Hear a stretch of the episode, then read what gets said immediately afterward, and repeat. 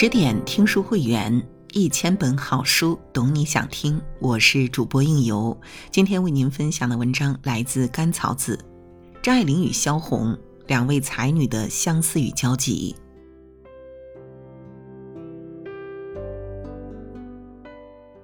张爱玲说过一句惊世之言：“我是一个古怪的女孩，从小被目为天才，除了发展我的天才外，别无生存的目标。”天底下没有人因此笑话，因为人家证明了自己确实是天才。还有萧红，虽然低调苦逼，但写出的东西谁敢小瞧？那文字你模仿八辈子也模仿不来。虽然大多数人不信上帝，但他俩的大脑确实是被上帝亲吻过的。他们完全依赖天赋写作，用来自子宫的语言。他们是什么样的人？就有自己什么样的语言。也许张爱玲身上还有家族遗传的痕迹，但萧红则是毫无依傍的写作，完全凭她的天赋和才华。按常理，天才天赋异禀，资质过人，应该比凡人幸福。但上帝很公平，他给了你才华、敏感度，就拿去你世俗的圆满，毫不手软。张爱玲和萧红，很多人喜欢把他们相提并论。大概除了都姓张，两人都写得好，都活得惨。其实谁不惨呢？但凡以才华显示的女子，似乎没有几个好命。且不说古中国，才过去不久的二十世纪，就有费雯丽疯了，克罗戴尔癫了，沃尔夫投河自尽了，普拉斯煤气自尽了，邓肯死于非命了，一个个都很传奇，但一个个下场都很惨。即使不疯不癫，没死于非命，比如简·奥斯汀也终生未嫁。而且不知出于什么心理，你就是无法想象萧红如冰心幸运，拥有那样一种安逸人生；也无法想象张爱玲如林徽因，有幸得到圆满的爱情和婚姻。你无法想象他们拥有尘世的幸福后，还能写出那样的文字。也许写出来好仍然是好，好作品仍然摆在那里，但摄人心魂的魔力消失了。就有这么奇怪。从某种意义上说，才华与这两个女子而言是祝福也是诅咒。你分辨不出究竟是才华给他们带来了厄运，还是厄运成就了他们的才华。读萧红的成名作《生死场》，让人悚然而惊。他写一个叫月英的女子，嫁过来时很美，过后生了病，瘫痪在床，丈夫起先还照顾，后来不闻不问。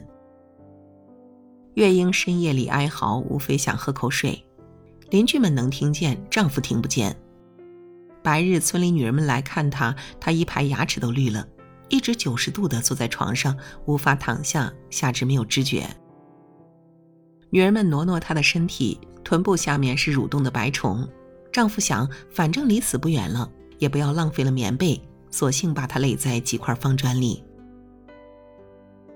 这样的文字碑一样立在那里，仿佛于荒原的月夜陡然看见，直指人心。其实他用笔非常浅淡，每一字每一句都很平凡，都是大白话，但他随意把它们一组合，那个意思便有了，他想表达的便出来了。甚至超过了他想表达的。这个天才女对语言的运用似乎不用思考，单凭直觉。她写文章就跟我们说话一样自由，她有自己的调调，颠来倒去，在你耳边咕咕唧唧，但无论怎么都被她说成了锦绣文章。他的临终之作《呼兰河传》在文坛的地位丝毫不亚于张爱玲的《金锁记》，称得上文坛最美的收获之一。十九岁的他离家出走，漂泊了大半个中国，历经饥寒、战争、动荡、情伤、婚变，最终落脚到香港，似乎为的就是写这样一部小说，这样一部安稳、平静和温暖的小说。那是一九四零年一月，萧红来到香港。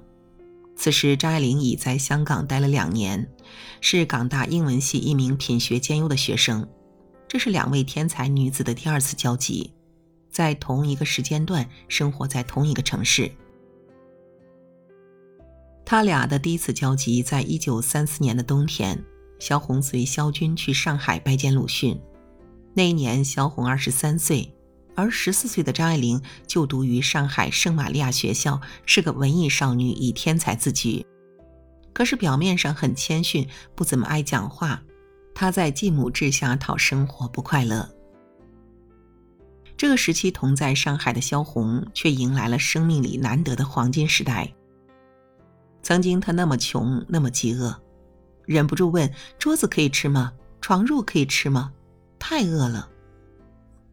这个饥饿的灵魂被人拐骗在小旅馆中，又遭遗弃，大腹便便。一个紧闭的房间，定格着一个女人一生里最深的耻辱。英雄救美的萧军成了他的夫，开始被他的诗吸引。两人一起生活后，开始轻视他的文笔。他坐在床头奋力的写，他则报以冷语恶言的嘲笑。敏感纤弱的他，面对心爱之人的否定，应该非常痛苦吧？幸亏有鲁迅先生的欣赏和爱护，他在上海待的两年。是先生生命的最后两年，对于他来说，先生差不多是神一样的存在，弥补了多年父爱的缺失。他每天跑去看他，对许广平的不耐烦假装视而不见。他靠近他，像寒夜里赶路的人，本能的靠近光源，靠近温暖。有一次，他去他家，一进门什么话也不说，就咯咯笑了。他问：“为什么笑呢？”他说：“天晴了，太阳出来了。新添置了花衣服，也兴冲冲穿了，特意跑去给他看。他停下笔，认认真真的左看右看，给他提意见。他在他面前如此自在，有安全感，因为知道他懂他，懂他所有的好。同样，太阳出来了，张爱玲站在母亲寓所的屋顶上。”却觉得自己是赤裸裸的站在天底下，被裁判着像一切惶惑的未成年人。高中毕业，他跟表姐们逛街，次次别人掏钱，总归不大好，于是伸手问回国的母亲要零花钱。母亲过惯了闲云野鹤的日子，不习惯冒出一个笨手笨脚的女儿，开始了碎碎念，说如何艰难，你不能跟人攀比。舅舅家吃的都是皇家留下的祖业云云，你既然跟了我，就要学会清苦。说到最后，竟充满讥讽的把一个玉镯放到张爱玲的手里，说：“你去当掉做零花钱吧。”张爱玲哭着说：“我不要。”母亲冷冷的说：“你已经在要了。”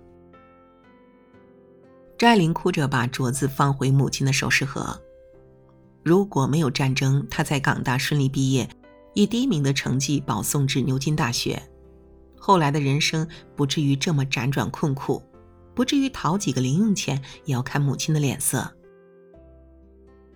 几年之后，他终于一脚跨了过来，就像奋力跨过一条大河，原本不可能的事情，凭借手中的一支笔，轻轻巧巧过来了。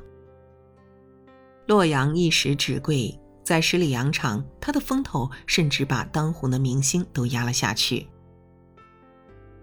他活得任情恣意，以为危险过去了。那个腐朽没落的大家庭再也伤害不到他了，却不料遇到不动声色、老谋深算的男子，一头栽了下去，万劫不复。这男子为他的才华吸引，也为他身后的煊赫家世吸引。他靠近他，只为感觉到棋逢对手的刺激。如同薛仁贵与代战公主在阵前相遇，忍不住想比斗一番。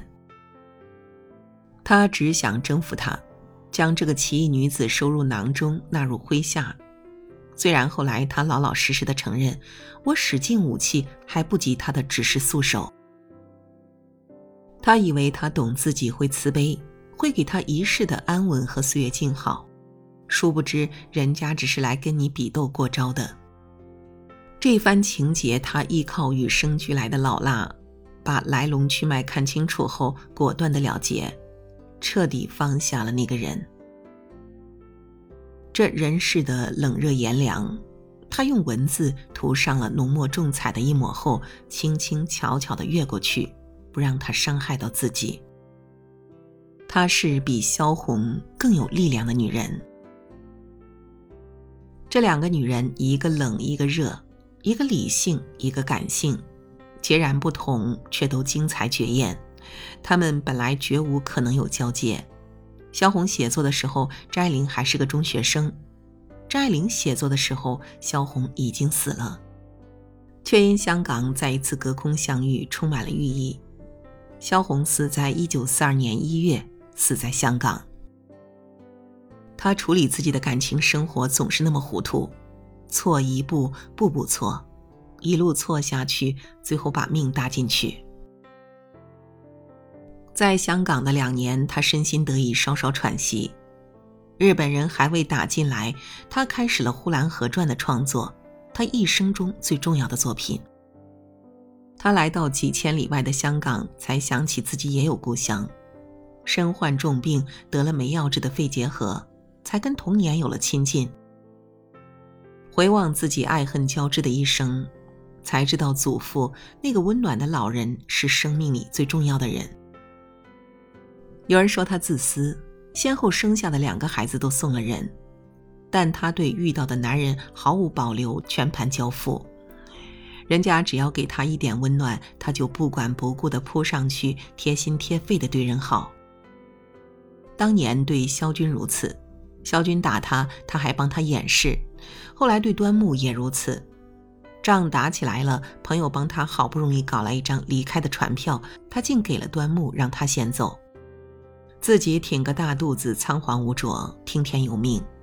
后来累了，干脆在人来人往的走廊上铺一张席子，两手撑着地，艰难而缓慢地坐下去。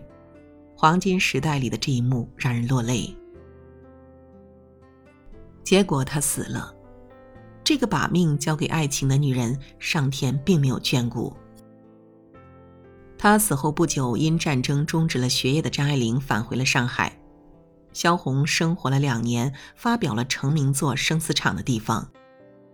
一年以后的一九四三年春天，张爱玲发表了以香港萧红写出代表作的葬身之地为背景的小说《沉香屑滴炉香》，一鸣惊人，从此辉耀文坛。也许作为读者，我们并没有资格感慨他们各自生活的不幸。虽然不胜唏嘘，这两个文字起舞的女子，用自己的生命和激情留下绝世之作，滋养万千读者。如果他们能过上通常意义上的幸福生活，少一些颠沛流离，多一些现实安稳；少一些黯然神伤，多一些喜悦欢心，作为读者的我们，也许会稍稍心安。但上帝拣选他们。赋予他们超乎常人的才华和不同寻常的经历，一定有他的理由。在他们的作品背后，是人类敏感而骄傲的心灵，直面人生不肯屈就，正视光阴不敢湮灭。无论是才华带来了厄运，还是厄运成就了才华，于他们都是荣耀。